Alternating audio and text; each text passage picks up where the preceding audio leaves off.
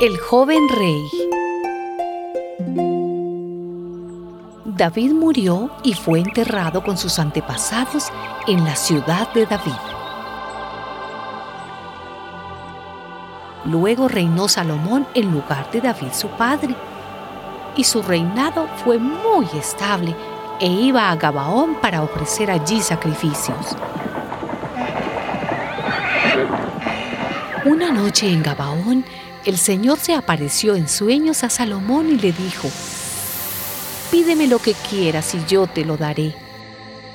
Salomón respondió, Tú trataste con gran bondad a mi padre, tu siervo David, pues él se condujo delante de ti con lealtad, justicia y rectitud de corazón para contigo. Por eso lo trataste con tanta bondad y le concediste que un hijo suyo se sentara en su trono, como ahora ha sucedido. Tú, Señor y Dios mío, me has puesto para que reine en lugar de David, mi padre, aunque yo soy un muchacho joven y sin experiencia.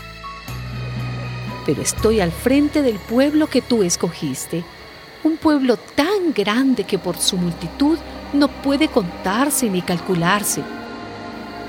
Dame pues un corazón atento para gobernar a tu pueblo y para distinguir entre lo bueno y lo malo, porque ¿quién hay capaz de gobernar a este pueblo tuyo tan numeroso? Al Señor le agradó que Salomón le hiciera tal petición y le dijo, porque me has pedido esto y no una larga vida, ni riquezas, ni la muerte de tus enemigos, sino inteligencia para saber oír y gobernar, voy a hacer lo que me has pedido. Yo te concedo sabiduría e inteligencia como nadie las ha tenido antes que tú, ni las tendrá después de ti. Además, te doy riquezas y esplendor, cosas que tú no pediste de modo que en toda tu vida no haya otro rey como tú.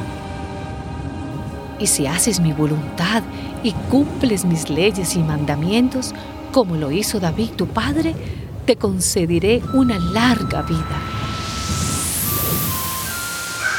Al despertar, Salomón se dio cuenta de que había sido un sueño.